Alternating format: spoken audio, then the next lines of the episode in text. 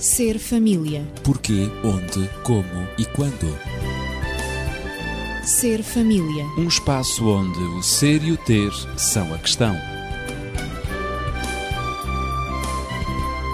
Ser família. Um mundo a conhecer.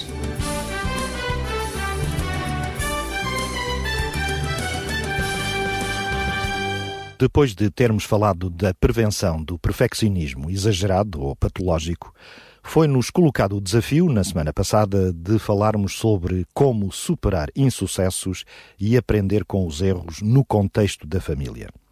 Os meus convidados são Natividade Lopes, professora, e Daniel Esteves, médico e terapeuta familiar. Eu sou Ezequiel Quintino, dou-lhe as boas-vindas e lanço a primeira questão à Natividade.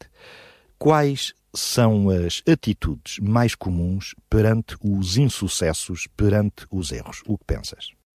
As atitudes mais comuns perante erros e insucessos, hum, digamos, podem ser, poderei classificá-las em três categorias. A primeira seria esconder e tentar esquecer de que o problema, o insucesso uh, aconteceu. aconteceu. Uhum. Uh, vamos imaginar uh, o filho uh, tirou um, uma negativa uh, e nunca fazia os trabalhos de casa sistematicamente e depois tirou uma negativa naquela disciplina. Uhum. Vamos imaginar em matemática. A reação dos pais pode ser esconder ou tentar esquecer. Bom, para o ano vai ser melhor, no próximo período ele vai melhorar, vamos falar com ele, uh, se é que pensam mesmo em falar, mas uh, uh, é tentar esquecer, isto não aconteceu, não volta a acontecer. Isto revela imaturidade da parte dos pais, incapacidade de lidar objetivamente com, com os sentimentos negativos associados aos fracassos, porque é evidente que os pais pensarão logo Uh, será que nós, da, nós apoiamos o miúdo como ele, uh, como ele necessitaria, não é? Tem a ilusão de que tudo está bem e nada necessita mudar, pelo menos da parte deles. O miúdo vai mudar, com certeza, aconteceu alguma coisa, mas Uh, da nossa parte, vamos manter a nossa atitude. Primeira reação, esconder ou tentar esquecer. Exato. Uhum. A primeira categoria, digamos, ou a primeira reação é lamentar e procurar culpados. Portanto, essa seria a segunda. Se os pretensos culpados forem internos, forem da família, serão castigados. Poderia ser uma reação castigar, castigar o miúdo, uma vez que ele teve negativa a matemática, uh, castigá-lo porque foi certamente porque não fez os trabalhos de casa, não se interessou, não estudou. Se as pretensas causas foram externas, foi o professor, a escola, qualquer coisa com os colegas, eles poderão adotar atitudes fatalistas não é? E portanto, não pois é sempre a, a, mesma coisa, não há nada a fazer. Ele um, não tem a culpa. Aquele professor, ele, ele não gosta do professor, eh, os colegas são muito irrequietos, aquela turma é assim. É. Estas pessoas preferem racionalizar os seus erros em vez de os analisar e conhecer as suas verdadeiras causas. Neste caso, uh, continuarão também a repetir os mesmos erros, é evidente porque não os resolvem, até falirem, uh, munidas de variadas justificativas um, e, claro que, para uh, justificativas para os seus fracassos. As iniciativas de mudança são paralisadas pelo medo do erro, de, de que o erro se repita e, das uh, e, sobretudo, também das acusações de incompetência e de irresponsabilidade. Porque Uh, o professor também pode dizer que, que foram os pais que não, se, não foram responsáveis, não estiveram à altura de acompanhar o miúdo, de ver se ele fazia os trabalhos de casa, se ele uhum. estudava, se ele se interessava pela disciplina. Uh, depois, uma terceira e última atitude seria refletir e aprender. Ou uhum. seja, o miúdo teve, não, nunca fazia sistematicamente os trabalhos de casa, não estudava, só só andava na brincadeira, não é como muitas vezes acontece, e agora uh, a atitude seria refletir e dizer, mas o que é que se passou? Porque é que ele não, não, não, não estudava outras disciplinas, por exemplo, mas a matemática para ele ele não estudava. Uh, ele nunca fazia os trabalhos. Refletir, porquê que, porquê que seria? Será que ele não gosta? Será que ele não compreendeu as bases? Será que há alguma coisa, uh, que, ele, que há uma incompatibilidade com o professor ou, ou que ele não percebe aquilo que o professor Tentar explica? perceber etc. o É? Exato. Refletir sobre isso e aprender uh, portanto, o que é que pode ser feito? Estas, estas atitudes, atitudes assim, são atitudes de pessoas maduras, de pessoas que têm maturidade, que veem nas falhas então oportunidades de aprender, de aprender com os erros, oportunidades de inovar. Vamos mudar a situação, vamos fazer alguma coisa. Pensar sobre isso, racionalizar e fazer alguma coisa. Procurar analisar os erros, entender o que aconteceu e porquê é que aconteceu. Porque é que o miúdo uh, teve negativa aquela disciplina e, portanto, como é que isso aconteceu, ao longo de quanto tempo e o que deveria ter sido feito e finalmente não foi porque é um ato consumado. O miúdo teve mesmo negativa a matemática. Então, Portanto, estas três atitudes. Muito bem. É, é, resumindo, as três atitudes uh, mais comuns eh, perante o insucesso ou o erro é uhum. é esconder e tentar esquecer, uhum. lamentar e procurar culpados, não é? E a terceira, refletir e aprender. Daniel, qual a tua opinião sobre estas atitudes mais comuns perante o insucesso?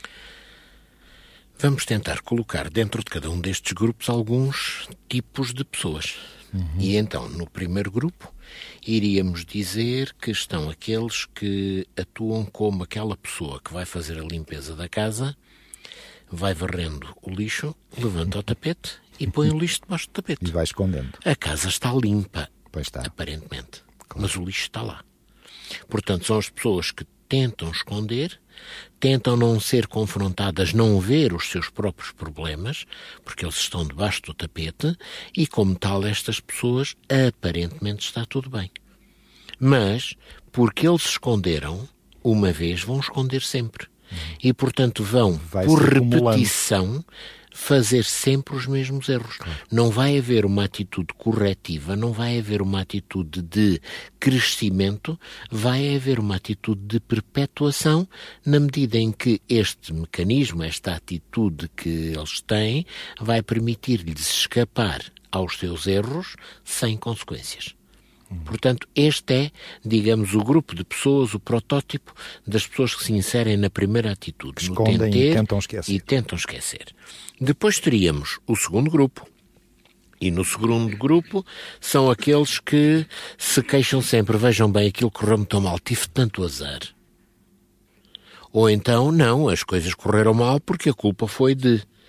É, por exemplo, o pai que vai a conduzir o carro e de repente a criança lá atrás diz qualquer coisa, o pai distrai-se com aquilo que a criança disse, bate com o carro, pois a culpa foi dele.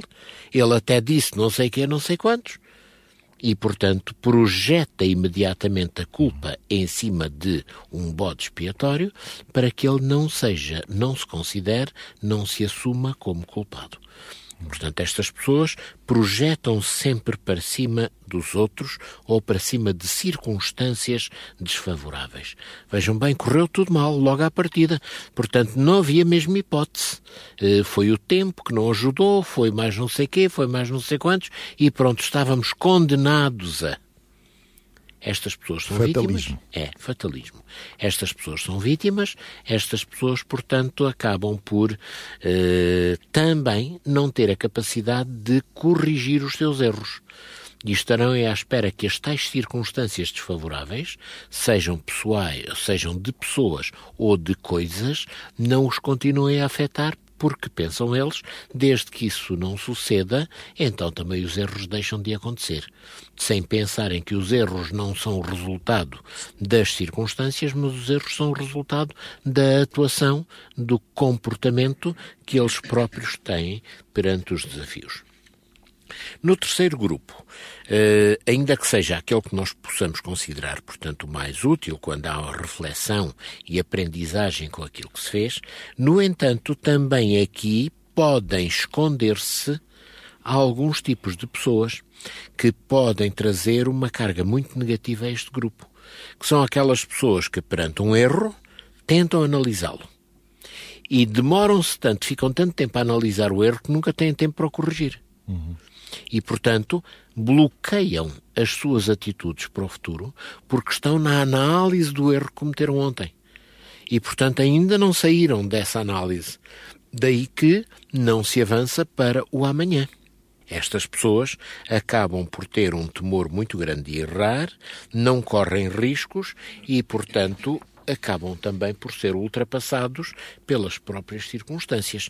Nunca estão a tempo a responder aos vários desafios que se lhe vão colocando.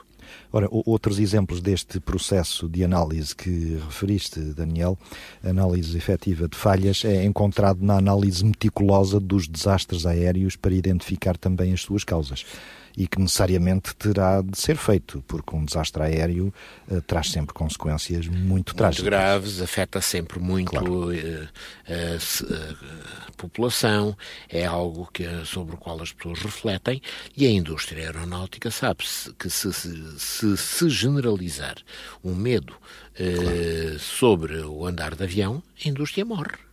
É evidente. Portanto, eles têm que ter mecanismos para ultrapassarem, digamos, esse medo. E que dê segurança. Que, que dê segurança.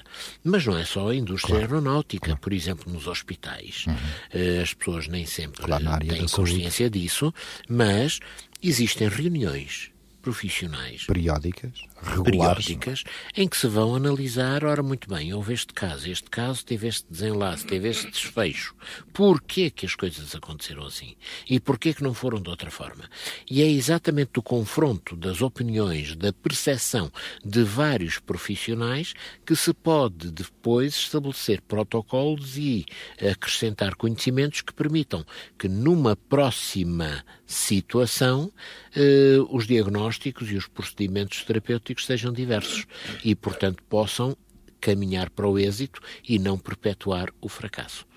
Uma análise destas é uma análise que tem que ser feita sempre com um espírito muito aberto. Não pode ser uma análise feita, não.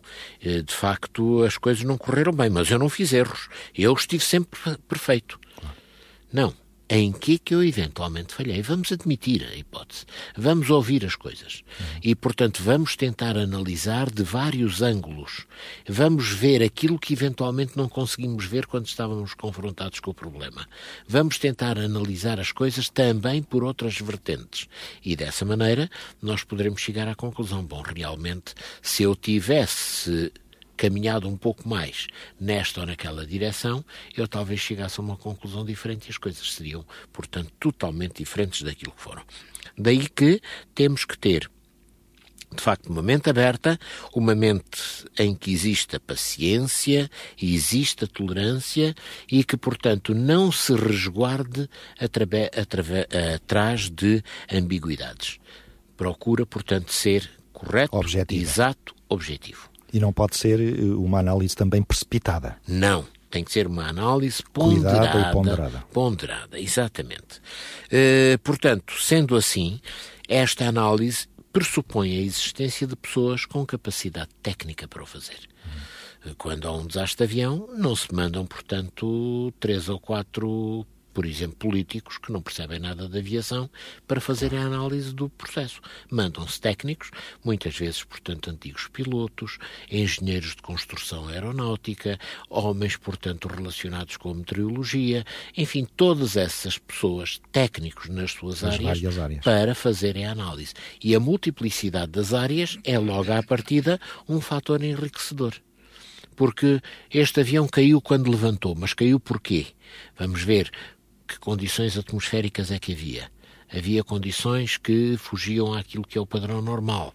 Havia turbulências que não estavam registadas. Mas os motores como é que responderam? E os técnicos vão dizer, bom, de facto houve aqui uma falha no motor. E assim sucessivamente. Portanto, a multiplicidade de áreas de atuação de cada uma dessas pessoas, de áreas de conhecimento, ajuda a compreender. E depois também, essas pessoas não vão, de algum modo, paralisar a sua ação em face do insucesso Pronto, um avião caiu, não, não, não se levantam mais aviões. De maneira nenhuma. Se o avião caiu, então vamos ver o que é que fazemos para que outro avião não caia. Para que isto não se repita.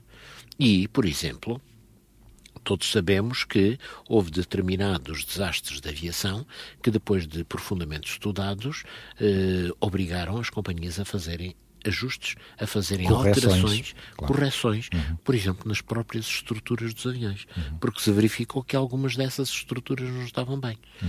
Por exemplo, também houve acidentes em que os aviões levantavam com uma determinada periodicidade a partir da mesma pista e se verificou que o avião que ia à frente criava uma turbulência tal que colocava em risco o avião que vinha atrás. Uhum. Então o que é que foi necessário? A proximidade, distanciar. Exatamente, distanciar um pouco mais, dar mais uns tantos segundos segundos de intervalo entre o levantar de cada um deles para que o da frente não estivesse a perturbar o de trás. E assim sucessivamente. Portanto, todas estas medidas vão sendo implementadas em função das análises que se fazem a cada uma das uh, circunstâncias. Ora, negar, ficar parado perante os insucessos, não é de maneira nenhuma a opção segura para evitar qualquer tipo de problema. Claro. Isso não leva a parte nenhuma. Esquecer também não resolve, porque agrava o problema. Fechar os olhos e não admitir mudanças, também muito menos. Refugiar-nos no passado, também não é por aí que chegamos a parte nenhuma. Por isso, há que lidar positivamente com as falhas, com os erros, quer sejam nossos, quer sejam dos outros. Claro que sim. Natividade, concordas com isto que o Daniel acabou de mencionar, com certeza? Eh, sem dúvida, eh, e penso que não, há, não pode haver uma mudança construtiva sem correr riscos. Eh, riscos de cometer erros. Muitas vezes, na, na execução dessa mudança, podem cometer-se mesmo erros eh, na implementação da mudança ou pode, pode não ser bem sucedido. Daí que há a necessidade de estar sempre atento. Exatamente, daí a necessidade de estar sempre, sempre atento. Um, há uma frase de Eduardo Sá muito interessante e que se aplica ao que estamos aqui a falar um, sobre como superar os insucessos e aprender com os erros. Diz ele que, diz Eduardo Sá, que é preciso coragem para ser quem somos. Uhum. É, isto significa que. Uh, muitas vezes nós não somos perfeitos, ninguém é perfeito, penso que ninguém ousa dizer que é perfeito. E muitas vezes confunde-se a força com a dureza. Força é, digamos, em termos psicológicos, uh, é conhecermos as nossas fraquezas. Sermos fortes é conhecermos as nossas fraquezas e sabermos conviver com elas perante nós e perante os outros. Não nos deixarmos intimidar, não nos deixar, não sentirmos medo de que nos chamem incompetentes ou que nos chamem irresponsáveis.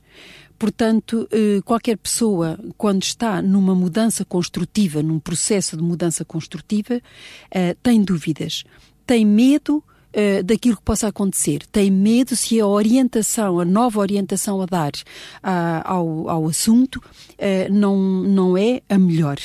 E muitas vezes a pessoa uh, recorre à negação, recorre ao esquecimento, porque não quer exatamente ter esse trabalho da mudança.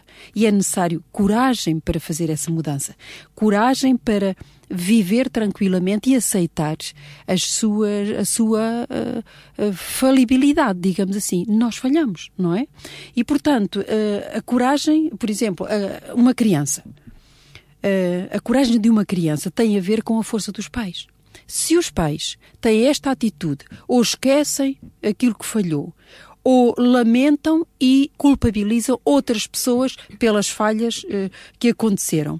E não há reflexão, e não há diálogo, e não conversam eh, uns com os outros lá em casa. E mesmo há alguns desentendimentos entre, entre o próprio casal. Se não se conversa sobre o que está a acontecer ou sobre o que aconteceu, é claro que eh, as crianças também criam o mesmo hábito de não falar sobre as coisas, de ficar no silêncio com aquilo que aconteceu, de esconder também aos pais. E muitas vezes há faltas na escola, há insucesso escolar, há, há o próprio bullying que se está a viver nas escolas e que os pais, como escondem os problemas lá em casa, uh, tendo uma destas atitudes, os filhos agora acabam por ter o mesmo comportamento, esconder dos pais aquilo que se está a passar. Os problemas, ou com os estudos, ou com os colegas, ou com o professor, problemas disciplinares ou de qualquer outra ordem. Portanto, a coragem de uma criança, repito, tem a ver com a força dos pais. E, e, e portanto, ter força é enfrentar os insucessos. A despreocupação infantil representa a tranquilidade que resulte de ter quem olhe por ela. Ou seja, portanto, a criança vive despreocupada, segura, é? a criança aprende, é a criança segura, tem gosto na aprendizagem, tem gosto na convivência, porque ela sabe que por detrás dela há alguém que pensa, Está há alguém protegida. que é? que a protege, exatamente. Uhum. E há alguém que tem a capacidade de resolver os seus problemas. Porque na, na vivência, no desenvolvimento infantil e da adolescência, há muitos problemas que se levantam, há muitas coisas que, para as quais eles não veem solução, não veem saída. E é preciso terem pais seguros na resolução dos problemas da vida para eles saberem que por detrás do problema há alguém que pensa, há alguém que tem uma solução. Esse alguém para a criança ou para o adolescente são os pais, ou devem ser os, os educadores. Portanto, uma criança com pais pirilampo, e este, este, estes pais pirilampo são aqueles pais que ora atuam, ora estão próximos do problema, ora se retiram e não, não aconteceu nada, passemos, uh, amanhã é outro dia e, e, portanto, passemos uma esponja por cima daquilo que aconteceu. E vão fazendo isso, de vez em quando lá se pronunciam, mas sobretudo para, aparecem para criticar para deitar abaixo, como se costuma dizer. Gosto Portanto, dessa expressão de pais pirilampo. É. Acende e apaga, não é? Acende é. e apaga. Esta expressão é de Eduardo Sá também. Uhum. Ele diz que uma criança com pais pirilampo é uma noite sem estrelas. É uma, uma uhum. imagem muito bonita que ele dá. Os silêncios uh, dos pais só geram desencontros, geram decepções e geram equívocos. Portanto, como o Daniel disse, não adianta negar ou ficar parado perante os insucessos, não é uma opção segura, não é uma opção sábia. Tentar esquecer também não resolve, fechar os olhos também não resolve, há mudança que tem que ser feita, refugiar-se no passado ou culpabilizar outros também não resolve, porque o tempo uhum. finalmente não cura tudo de maneira nenhuma há que lidar positivamente e construtivamente com as falhas, encará-las, com os erros, com os nossos e também dos nossos. Aquilo que se passa conosco, na nossa família e não ignorar como se nada estivesse a acontecer. Mas, Daniel, a melhor maneira de proteger um filho é não o proteger em excesso. Também. Sem dúvida. Quando nós o protegemos em excesso, nós impedimos que ele cresça. Porque ele vai crescer em função do da sua capacidade de enfrentar os desafios. Eu lembro-me eh, que, quando era miúdo e fui para a escola com seis anos de idade, estava nessa altura numa cidade em África em que, portanto, morava num determinado local e para ir para a escola tinha que, ou o meu pai me tinha que ir levar, ou tinha que apanhar, portanto, um transporte, um autocarro. Nessa altura, os autocarros eram, portanto, eh, não tão sofisticados como são hoje, e certamente alguns de, dos ouvintes que neste momento nos estejam a ouvir lembram-se daqueles autocarros que tinham uma plataforma aberta sem proteção nenhuma, que uma pessoa poderia ir nessa plataforma e de repente se não estivesse devidamente agarrado, ser atirado fora. Eu gostava muito fora. de viajar nessa plataforma. Exatamente. Apanhava é? ar, apanhavas ar, via melhor a paisagem. E até podias descer com ele em andamento, Ora, não é? subir em andamento. Um desafio, enfim. Ora, eram esses desafios que uhum. eu, como um miúdo de 6 anos de idade, teria que ir enfrentar. E então os meus pais procuraram dar-me toda uma série de formações digamos, intensivas, utilizando os nossos padrões de hoje, acerca, bom, tu quando entrares, tu tens aqui o dinheiro, foi também a forma de eu aprender a lidar com dinheiro, tens Conhecer que dar este valor. dinheiro, uhum. porque depois vão-te dar o bilhete e tu tens que guardar, guardar o, bilhete. o, bilhete. Tu vais ter que te sentar num sítio longe da, da plataforma. Uhum. Porque se houver um balanço, se houver qualquer coisa, não tu não cais. Se tu tiveres que ir de pé, tu vais sempre bem agarrado. Agarrado a um gozarão. Mesmo que aparentemente não haja riscos nenhums. Porque ele pode travar quando tu não pensas. E todo este conjunto de informações claro. foi bastante útil quando eu tive que ir a primeira vez para a paragem, esperar pelo autocarro, lá vi, é este número, lá me meti nele e lá vou eu até o meu destino. Já conhecia mais ou menos onde é que deveria sair e, portanto, lá tentei tocar a campainha ou pedi alguém para tocar, já não me recordo, e, portanto, lá saí e lá fiz a minha, a minha caminhadazinha até entrar na escola. Ora, isto foi extremamente útil. Porque se na altura eu não tenho sido desafiado a encarar isto, eu não sei com que idade é que iria eventualmente aprender. Mas o processo de aprendizagem iria ser retardado, iria ficar para muito mais tarde, o que não era de maneira nenhuma o mais conveniente, não era de maneira nenhuma o ideal para mim. Assim, portanto, eu aprendi. Os meus pais tentaram minimizar os meus riscos, minimizar, portanto, aquilo que de mal me poderia acontecer, através da tal preparação. E, inclusive, várias vezes depois, quando eu chegava à casa, então, como é que foi a tua viagem de autocarro? Onde é que tu te sentaste? Como é que foi? A conversa girava muitas vezes à volta disso, para que reforçassem os tais conceitos uh, protetores que me tinham dado. E, a partir daí, eu fui ganhando aquela capacidade, aquela coragem, confiança aquela também. vontade, a confiança uhum. para, bom, agora é preciso Posso outra aventurar coisa. Então vamos lá ver, vamos uhum. ser capazes de fazer isso. Claro. E, aos poucos, fui ganhando a capacidade de não me atemorizar perante esses desafios. Portanto, em contrapartida, uma proteção exagerada, exagerada. atrofiava Impede o, o crescimento. crescimento. Claro. Exatamente. E aí eu não chegaria onde, portanto, na altura pude chegar. É evidente. Natividade, voltando agora a todos estes conceitos para a relação do casal, uh, nem só de vitórias se vive também. É preciso superar fracassos na vida familiar e na vida do casal. Uhum. Há uma canção brasileira cantada pelo, pelo, pelos hermanos que diz que quem sempre quer a vitória perde a glória de chorar. Um, e isto aplica-se àquilo que nós estamos a dizer. Há de facto momentos na vida, quer do casal, quer dos filhos, quer da, da família no seu conjunto, em que as coisas não correm bem. Uh, e disto podemos todos falar, não é? Uh, que tra momentos que trazem sofrimento ao casal, que trazem sofrimento a toda a família. Um, e portanto é nesse momento nos momentos de sofrimento, nos momentos de dúvida, de frustração, eh, de insucesso. É nesse momento que os cônjuges que precisam dar as mãos, precisam ajudar-se mutuamente. E hum, em vez de, de caírem na intolerância acusatória que muitos praticam, tu é que tens a culpa, eu estou farto de dizer, é sempre a mesma coisa, etc.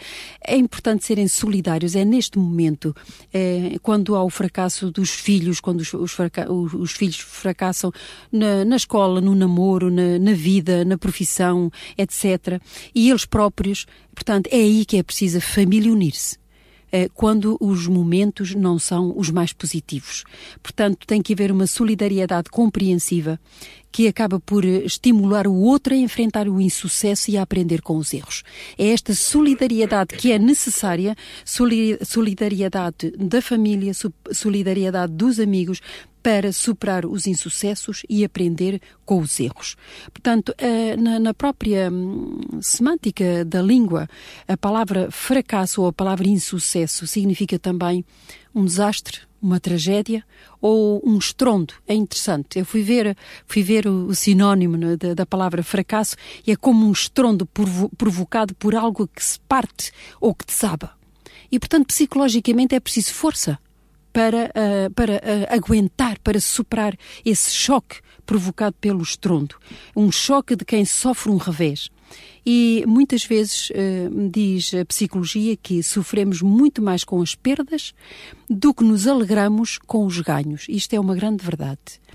Assim, os, os, os, sentimentos, quando o insucesso nos bate à porta, quando o problema nos bate à porta, um, os sentimentos podem ser uh, muito negativos. Uh, podem ir desde uma profunda angústia, desde uh, sentimento de incompetência, de, de, de, de burrice, um, desde também uma, um, uma, um sentimento de culpa muito forte, porque finalmente fizemos tudo errado, não conseguimos superar, não conseguimos chegar à meta que nos tínhamos proposto proposto um sentimento de, de derrota que acaba por provocar o tal estrondo emocional na nossa alma, dentro do nosso interior e que acaba por derrubar a crença, aquela parede, aquele muro que nós construímos muito forte, por vezes dentro de nós, de que nós somos infalíveis. Ah, vai tudo acontecer, eh, vai tudo acontecer positivamente, basta pensarmos positivamente, como muitos dizem, e no pensamento está tudo e vai tudo correr às mil maravilhas. Mas o fracasso é o real contra o qual se choca o nosso desejo de invencibilidade. Exatamente, é? exatamente. O fracasso é esse,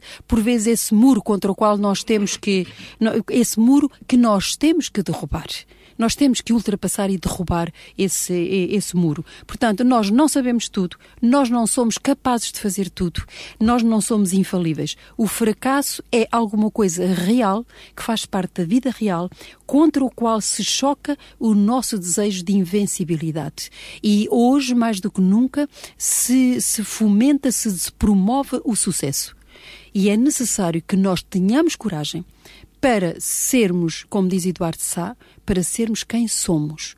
E, portanto, se temos alguns pontos fracos, lidarmos com esses pontos fracos. Tentar resolver as nossas fraquezas de personalidade, de caráter, as nossas pessoais, da nossa família, do nosso cônjuge, através do diálogo, através de uma aceitação, através de um apoio mútuo. E então poderemos derrubar a grande barreira, o grande muro do insucesso. Daniel, para concluirmos eh, a experiência da derrota de um ou de ambos os parceiros, dos cônjuges, na vida profissional ou num concurso, no desporto, em qualquer área da vida, é sempre uma experiência e uma vivência especialmente difícil e dolorosa. É. Inclusive, é uma experiência que normalmente se torna humilhante, portanto, vai claro. de algum modo afetar a nossa autoestima. autoestima. Vai, portanto, levar-nos a patamares muito baixos de credibilidade perante nós próprios. Desencorajamento. Desencorajamento, desânimo. deixamos de acreditar em nós. Uhum. E digamos que este panorama é um panorama destrutivo não poderemos nem claro. deveremos de maneira nenhuma perpetuar este tipo de sentimentos na cabeça, seja de quem for. E aquelas famílias que, portanto, eh, passam a vida a condenar os erros que, por exemplo, os seus jovens, as suas crianças cometeram, essas famílias apenas estão a tentar eh, perpetuar, portanto, tudo aquilo que eh, esses jovens, portanto, não foram capazes de fazer. Estão a criar-lhes um sentimento de culpa muito grande e uma incapacidade de recuperação. Em contrapartida, se houver uma boa relação amorosa, é na intimidade dessa relação amorosa que nós podemos colocar desculpem a expressão, os pensos nas feridas psicológicas que os fracassos nos trazem e tratar, curar essas feridas. E assim, a criança, o jovem que fracassou num determinado momento, quando tem à sua disposição esse tal ambiente amoroso, essa tal relação bastante positiva em casa, ele pode, portanto, mais facilmente ultrapassar aquilo que foi o insucesso, não ficar com aqueles estigmas que o possam condicionar no seu futuro. Daí que é a relação amorosa, é o amor expresso e vivido dentro do círculo familiar, que é a melhor forma de terapia e de proteção para todos os insucessos. Podemos dizer então viva o amor, sem dúvida que sim. Viva o amor. Claro. Ora, eh, chegamos ao fim do nosso tempo e as pessoas que obtiveram muito sucesso na vida com frequência também mencionam o valor das derrotas. E recordo aqui uma frase que ficou famosa do japonês, grande magnata na indústria automobilística, uh, Soichiro Honda, uh, o grande senhor Honda, não é? Ele dizia que o sucesso é construído de 99% de fracasso. Isto fica para nós refletirmos. E os únicos fracassos realmente lamentáveis são aqueles em que nós poderíamos tentar, mas não tentamos. Desistimos antes de começar. Os outros insucessos são apenas partes da jornada e da aprendizagem. Por isso, a verdadeira aprendizagem vai além do que nos ensinam nas aulas, na escola, nasce de uma reflexão honesta, objetiva sobre as razões dos nossos sucessos e insucessos quando identificamos as boas práticas que devem ser cultivadas e as más práticas que devem ser abandonadas. E não esqueçamos que ninguém acerta 100% das vezes. Por isso, se você deseja o sucesso, tem de passar por alguns fracassos. Coloque as suas questões, dúvidas, faça comentários para o 219 10 63 10 ou 96 038 9750. Também para o correio eletrónico serfamilia@radioclubdesintra.pt. E tenha sucesso, mesmo perdendo por vezes. Até para a semana. Ser família. Porquê, onde, como e quando. Ser família. Um espaço onde o ser e o ter são a questão. Ser família. Um mundo a conhecer.